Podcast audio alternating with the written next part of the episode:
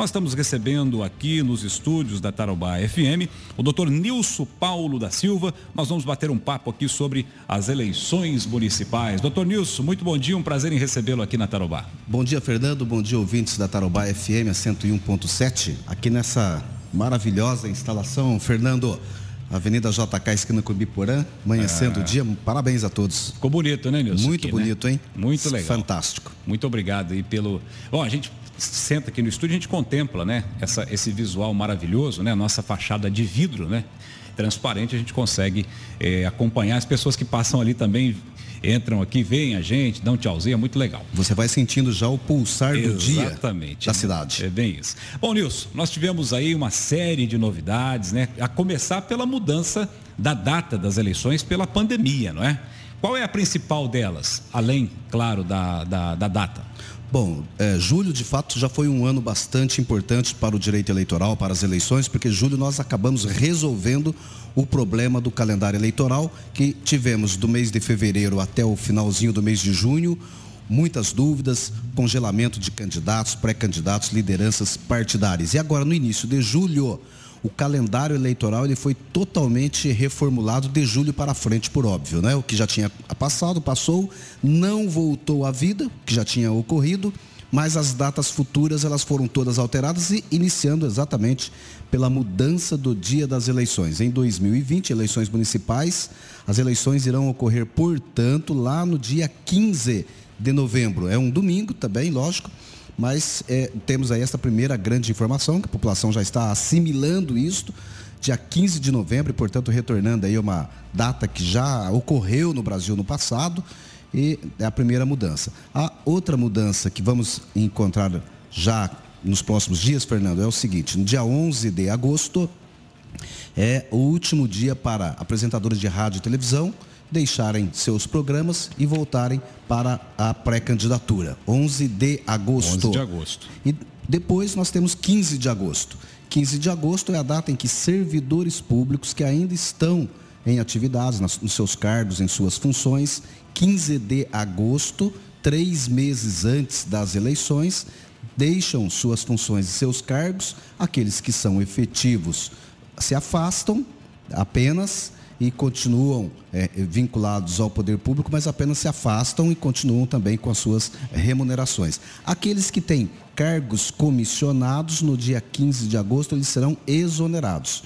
Vão embora e para cuidar aí da pré-campanha. Então, 15 de agosto é a data, três meses antes. Também lá no dia 15 de agosto, nós vamos começar a ter as proibições de é, gastos com inaugurações públicas, nós temos várias é, vedações com relação a transferências financeiras do Estado para o município. Então, o gestor público tem que acelerar ganhou um fôlego de 15 de, de 4 de julho até 15 de agosto, tem que hum. acelerar as suas atividades, as suas ações, e, e, a decisão, inclusive, foi muito importante para os gestores públicos que estavam preparados, é, esperando aguardar estas decisões, não apenas para o período pré campanha, mas principalmente para as questões de encerramento de gestão, estamos em ano final também de mandato e, e, e portanto, a, a, a, solução, a identificação ajudou muito. Depois, nós temos as convenções partidárias. Hoje, 25 de julho, nós estaríamos aqui realizando convenções é verdade, partidárias. É verdade. Estaríamos dentro das convenções partidárias, mas mudou. A emenda constitucional, portanto, lá do, do início do mês de julho, levou as convenções partidárias, que, que é aquele momento uhum. em que os partidos homologam os nomes, não é? E, e, e, aí sim vai para o registro para a candidatura. Ficou para o dia 31 de agosto. Ô Nilson, deixa eu te fazer uma pergunta só retomando o tema do 15 de agosto, né? Primeiro uma observação, teve secretário, só para o nosso ouvinte entender, como o calendário ainda não tinha mudado, teve secretário que, que, que é candidato e teve que se afastar, só que se afastou lá atrás, lá em abril. Quando era. Agora, quem não se afastou, não sei se é o caso de Londrina, né? não sei se vai ter mais alguém, algum secretário, cargo comissionado, diretor, é, assessor especial, tudo isso, não sei. Mas um outro detalhe, o que, que caracteriza, o que, que caracteriza gastos com inaugurações? Gastos com inaugurações. Quer dizer, o, o chefe do executivo, o secretário daquela pasta respectiva, um posto de saúde, um viaduto, né? A, é, o que, que não pode, neste caso aí, para não configurar uma irregularidade, um crime eleitoral? Olha, Fernando, boa pergunta. Não tenho dúvida que nós teremos as eleições mais diferentes, porém as eleições mais judicializadas dos últimos anos, 2020. Até por conta das mudanças e de alguns abusos que já se percebe é, que estão ocorrendo por aí. Mas boa pergunta. Então, três meses antes das eleições, nós entramos num período chamado período vedado. A legislação impõe algumas restrições para que o princípio de igualdade de oportunidade entre os candidatos sejam respeitados. A partir do dia 15 de agosto, as inaugurações entram num, num, num processo, em um período de muita atenção. Pode inaugurar? Pode ter inaugurações até dia das eleições, não tem problema nenhum. Que está a, a administração pública não para, ela continua sua vida. Porém, para manter a igualdade de oportunidade, é, o gestor público ele não poderá fazer gastos que não estejam envolvidos à obra. Então, gastos com a obra, é lógico que ela tem que acontecer, sim, não é? sim. é? Gastos com a mão de obra, com material. Agora, gastos periféricos para entregar aquela obra à população, tais como contratar uma banda musical, contratar um apresentador, carro contratar um show, colocar carro de som, contratar. Isso não pode. Essas Agora, perfumarias estão proibidos três meses antes. Aí vem a pergunta: e as redes sociais? E as redes sociais? Por exemplo, eu apoio determinado é, prefeito em uma cidade qualquer aí, tá? Eu não sou nem ligado a, não tenho cargo na administração, tá certo? Não sou secretário, mas eu fico publicando lá, ó, oh, o prefeito vai inaugurar isso hoje. Ó, oh, ficou pronta a obra tal. Nas mídias sociais, não na imprensa e nem na rua. Perfeito. Nas mídias, isso pode? Nas redes concessionárias, naquelas que precisam de autorização do poder público, tem restrições. Rede social é uma rede privada, é uma rede particular e esta manifestação, esta, eh, esta manifestação em rede privada, particular, ela está autorizada. Está autorizado. Isto é possível. Uh, o Tribunal Superior Eleitoral entende isto como uma manifestação da expressão de liberdade, de liberdade de expressão, e, portanto, em redes sociais é autorizado fazer o convite, fazer a festa, fazer o, a, a, a gratidão pela, pela obra, etc. E tal. Agora, em é, re, é, veículos concessionários, não pode. Ou seja, rádio e televisão. Rádio e televisão. Rádio e televisão e jornal também, né? Jornal, é. Jornal também tem também algumas restrições. ninguém vai se arriscar tanto assim, né? Mas Perfeito. é que tem as pegadinhas, né? Porque às vezes o sujeito, ele é concorrente do que está no cargo e ele faz uma propaganda só para queimar o outro. Perfeito. Né? Propaganda negativa que é propaganda é proibida. Negativa. Propaganda é, em mídias sociais está autorizada. O pré-candidato pode dizer que ele é pré-candidato, que ele fez o que ele quer fazer, porque ele é bom mesmo, então ele pode fazer isso nas redes sociais e aqueles simpatizantes dele também pode. Ele não pode pedir voto agora, porque a campanha vai começar somente depois das convenções partidárias, de 31 de agosto a 16 de setembro, começam as, a campanha eleitoral, é... pedido de voto somente lá. Mas ele tem que tomar muito cuidado, ele pode usar muito as redes sociais, pode dar entrevistas, rádio, televisão agora, mas tem que tomar cuidado para não pedir voto e não abusar do uso do meio de comunicação. Tá aí. Se você tem alguma dúvida aí sobre as eleições, 3315 1300, nosso WhatsApp, doutor Nilson Paulo conosco aqui falando a respeito das eleições. Doutor Nilson, o Supremo, aliás, o, o Tribunal Superior Eleitoral ele está preparado, ele vai ficar atento para a questão das fake news que tomaram conta das eleições passadas, né? Inclusive, inquérito no Supremo Tribunal Federal, inquérito discutível sob o ponto de vista até da sua legalidade, da sua constitucionalidade. Ministro Alexandre de Moraes cancelando conta no Twitter de jornalista, de blogueiro, de todo mundo que é ligado ao Bolsonaro. Agora, quando o pessoal é, ameaça o, o, Bolsonaro de morte, quando o pessoal é, é, publica no, em grandes jornais de circulação que quer a morte, aí não tem inquérito, aí é diferente. Mas enfim, fake news, vai tomar conta? Como que o, o TSE vai se preparar para isso, Nilson? Veja, Fernando, o TSE, a bem da verdade, no ano passado, quando ele começou a preparar as eleições de 2020, a grande preocupação do TSE era cuidar das redes sociais. E o Tribunal Superior Eleitoral imaginava o seguinte, que nós chegaríamos neste momento, inclusive, com uma onda de fake news, que são é, que é a desinformação, propaganda negativa, muito forte contra candidatos. Portanto, eles, é, o, o, TSE se preparou, chamou as grandes plataformas de conteúdos e de mensagens instantâneas no, no mundo e que atuam no Brasil para algumas reuniões e hoje estão muito bem alinhados para tratar durante a campanha eleitoral, e principalmente com mais foco a partir do mês de setembro, nós teremos as plataformas acompanhando full time, acompanhando tempo real a, a, as manifestações de candidatos, pré-candidatos, de candidatos, eleitores, enfim, haverá sim uma fiscalização e principalmente um rigor bem maior. Porque o que nós estamos vendo hoje no Brasil é exatamente isso. O TSE, que foi vítima de tudo isso, e ele mesmo tomou a iniciativa, já criou o inquérito, está investigando e vai julgar também. E isso vai ter reflexo Pra, enfim, para todos, né? Mas o Tribunal Superior Eleitoral está sim preparado e nós vamos ter muitos embates e debates com relação ao uso da internet, até porque você tem uma restrição muito grande, principalmente em rádio e televisão. Uhum. Mas redes sociais não, você tem uma liberdade muito grande. Artistas não podem apresentar programas de rádio e televisão é, de candidatos, mas ele pode, na sua rede social, um, um, um, candidato com perfil de milhões de seguidores, ele pode dizer sim ou não a favor ou contra um candidato. E o que for desinformação será terá um tratamento muito rigoroso pelo TSE. Perfeito. Ô Nilson, o César, lá do Violim, está perguntando se pode fazer propaganda em muro.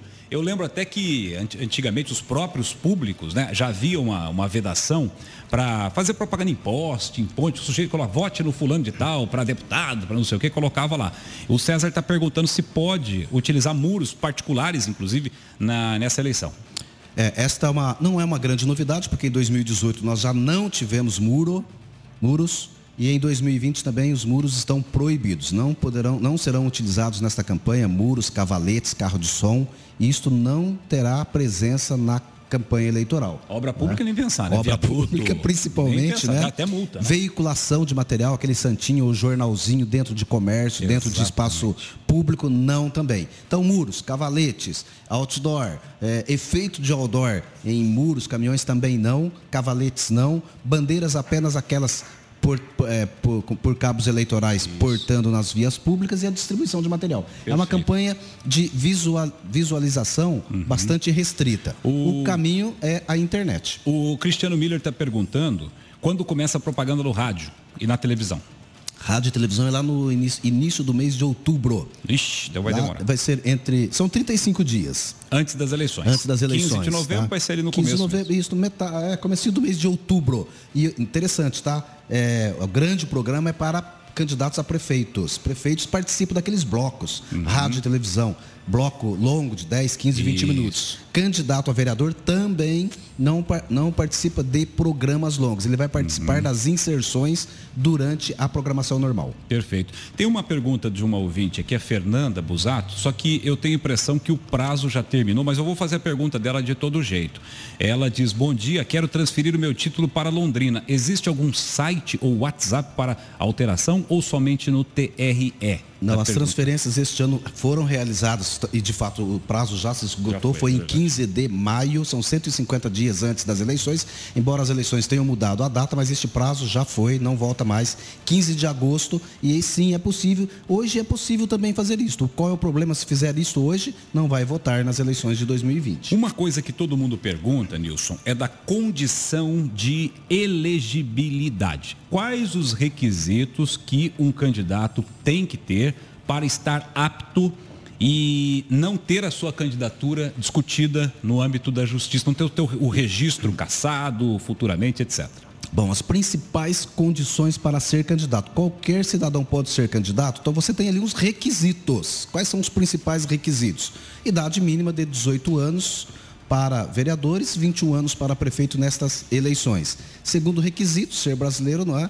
Estar com seus direitos políticos em dia. O que significa isto? Não estar cumprindo nenhuma condenação. A lei da ficha limpa é uma lei muito rigorosa, traz uma enormidade de possibilidades de retirar. Então, não estar cumprindo nenhuma pena, não ter sido é, condenado em segundo grau, principalmente na área criminal, estar filiado a um partido político obrigatoriamente neste, nestas eleições ainda é uma condição e principalmente é, não ter, como já falei, né, nenhuma condenação, não estar com Sim. os direitos políticos suspensos. Bom, tem um, um, um, ouvinte aqui, o João Caetano, lá da Gleba, ele está perguntando o seguinte: ouvi dizer que esse ano não teremos coligações, é verdade isso? Acho que tem que até explicar, né, Nilson, que a questão das coligações, a gente até já falou isso em outras oportunidades, é para candidatura proporcional, né? Para vereador. Explica como é que ficou essa questão das coligações, partido ligar com partido, para ter mais tempo de televisão e etc e tal. Esta é uma novidade para as eleições de 2020 então, nós temos duas eleições lá no dia 15 de novembro, duas eleições. Uma eleição de vereadores, que é o poder legislativo, outra eleição para prefeito, que é o poder executivo. O primeiro voto é o voto para vereador, isso ainda será falado muito lá na frente. Primeiro o eleitor chega na urna e vota para vereador, é uma eleição. E o segundo voto é para prefeito, é outra eleição. Exato. Nestas eleições, os partidos políticos para a eleição de vereador não se coligam. Cada partido vai sozinho, cada partido tem que formar a sua chapa. Pode formar, não é? Não é obrigado, ele pode formar até 150% das cadeiras disponíveis, disponíveis. Em Londrina são 19, 150 dá 28,5, se não me falha a memória. Vai para 29 é, possibilidades de candidatos. Então, cada partido pode ter até 29 candidatos, não coliga com ninguém, Ixi. vai sozinho, tem que mostrar a sua força. Nós teremos um grande número de candidatos por conta disto e também a novidade é que todos os partidos políticos obrigatoriamente têm que ter um terço para mulheres. A gente fala, a lei não fala mulheres, fala gênero. De um gênero, no mínimo 30% de um gênero e o restante de outro gênero. Mas como as mulheres participam menos na formação das chapas, nós teremos no mínimo 30% de mulheres em todas as chapas. O que, com certeza, teremos aí uma boa participação das mulheres nessas eleições. E tem um detalhe, né, Nilson? Até fazendo um parênteses aqui, é, ficou mais difícil para quem é candidato a vereador. Ele vai ter menos espaço na, na televisão, no rádio e tal, o, o, espaço vai ficar maior para os candidatos a prefeito, né? Que ali tem as coligações, ou seja, os partidos se unem para ter mais tempo de televisão, mais tempo de rádio.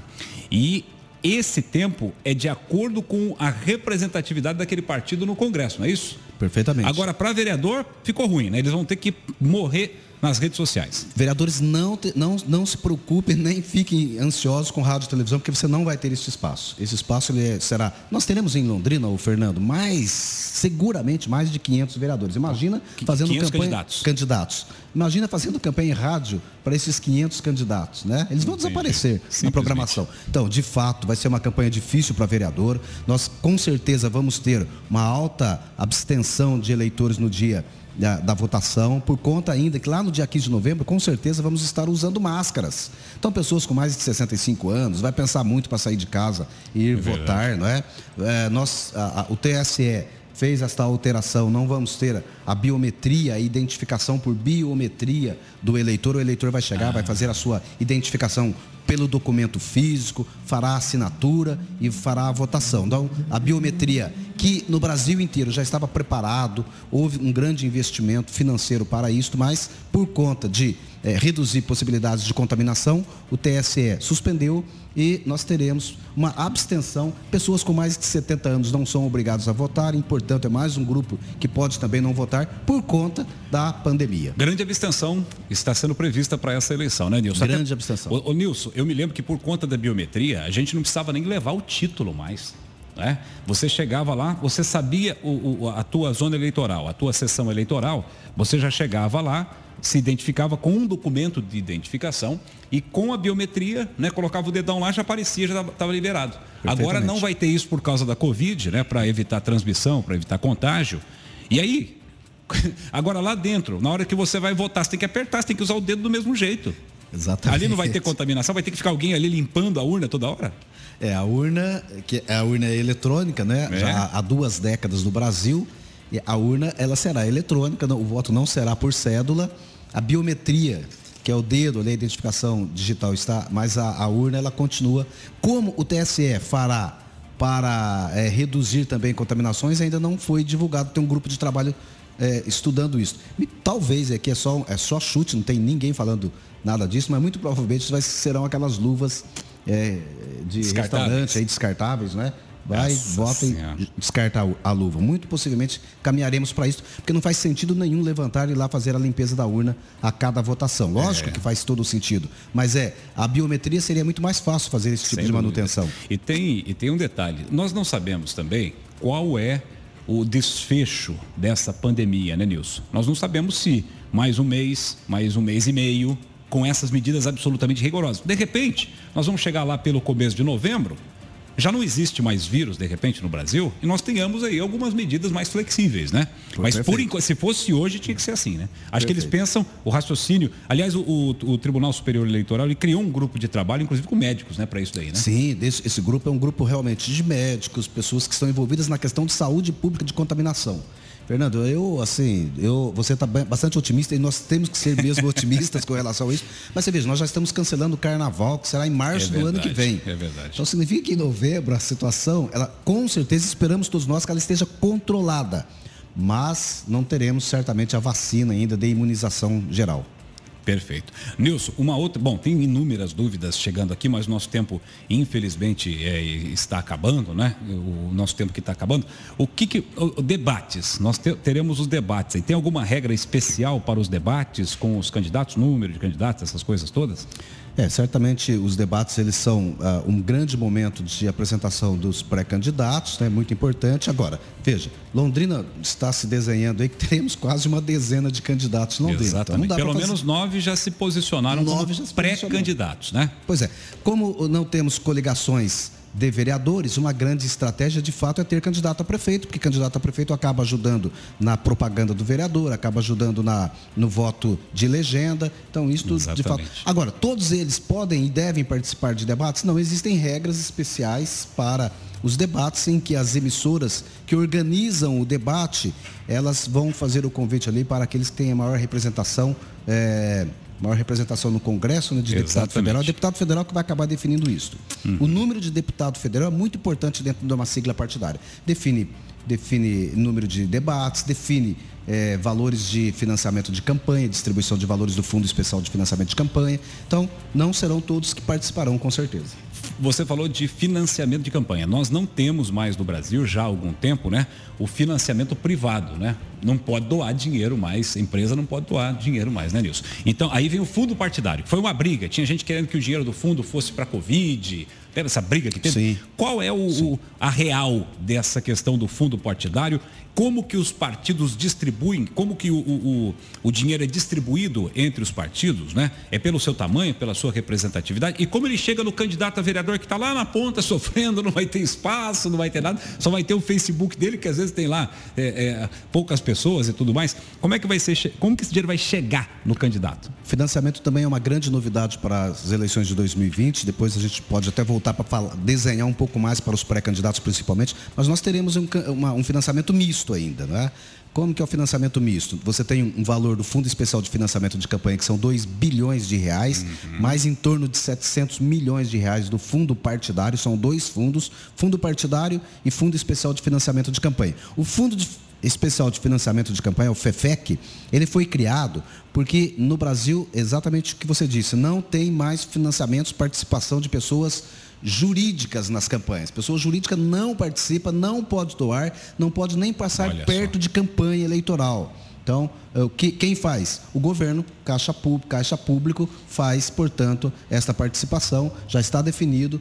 Este valor vai para os partidos políticos na direção nacional e os partidos têm autonomia de fazer a distribuição entre os seus pré-candidatos. São 2 bilhões de reais. É uma sigla importante, significativa. Mas quando você divide esse valor para, só fazer a conta, divide por 500 mil candidatos no Brasil, nós teremos muito, um número bem maior de 500 mil candidatos. Acaba dando 4 mil reais para cada candidato. Então é um valor muito pequeno, os partidos com a sua autonomia, acaba dirigindo para algumas campanhas estratégicas, principalmente de capitais e tal. Então, muito provavelmente ali em Bela Vista do Paraíso, é, Prado Ferreira, Uraí, esse dinheiro não vai chegar do fundo especial, mas o pré-candidato ele pode fazer o seu próprio autofinanciamento, tem novidade, ele não pode financiar 100% e ele pode fazer arrecadação, doações de pessoas físicas no seu município. A vaquinha eletrônica está no ar, está também é, é, pode se utilizar. Vamos voltar em um outro momento para explicar melhor isso. isso. Mas as pessoas podem sim fazer doações, pessoas físicas.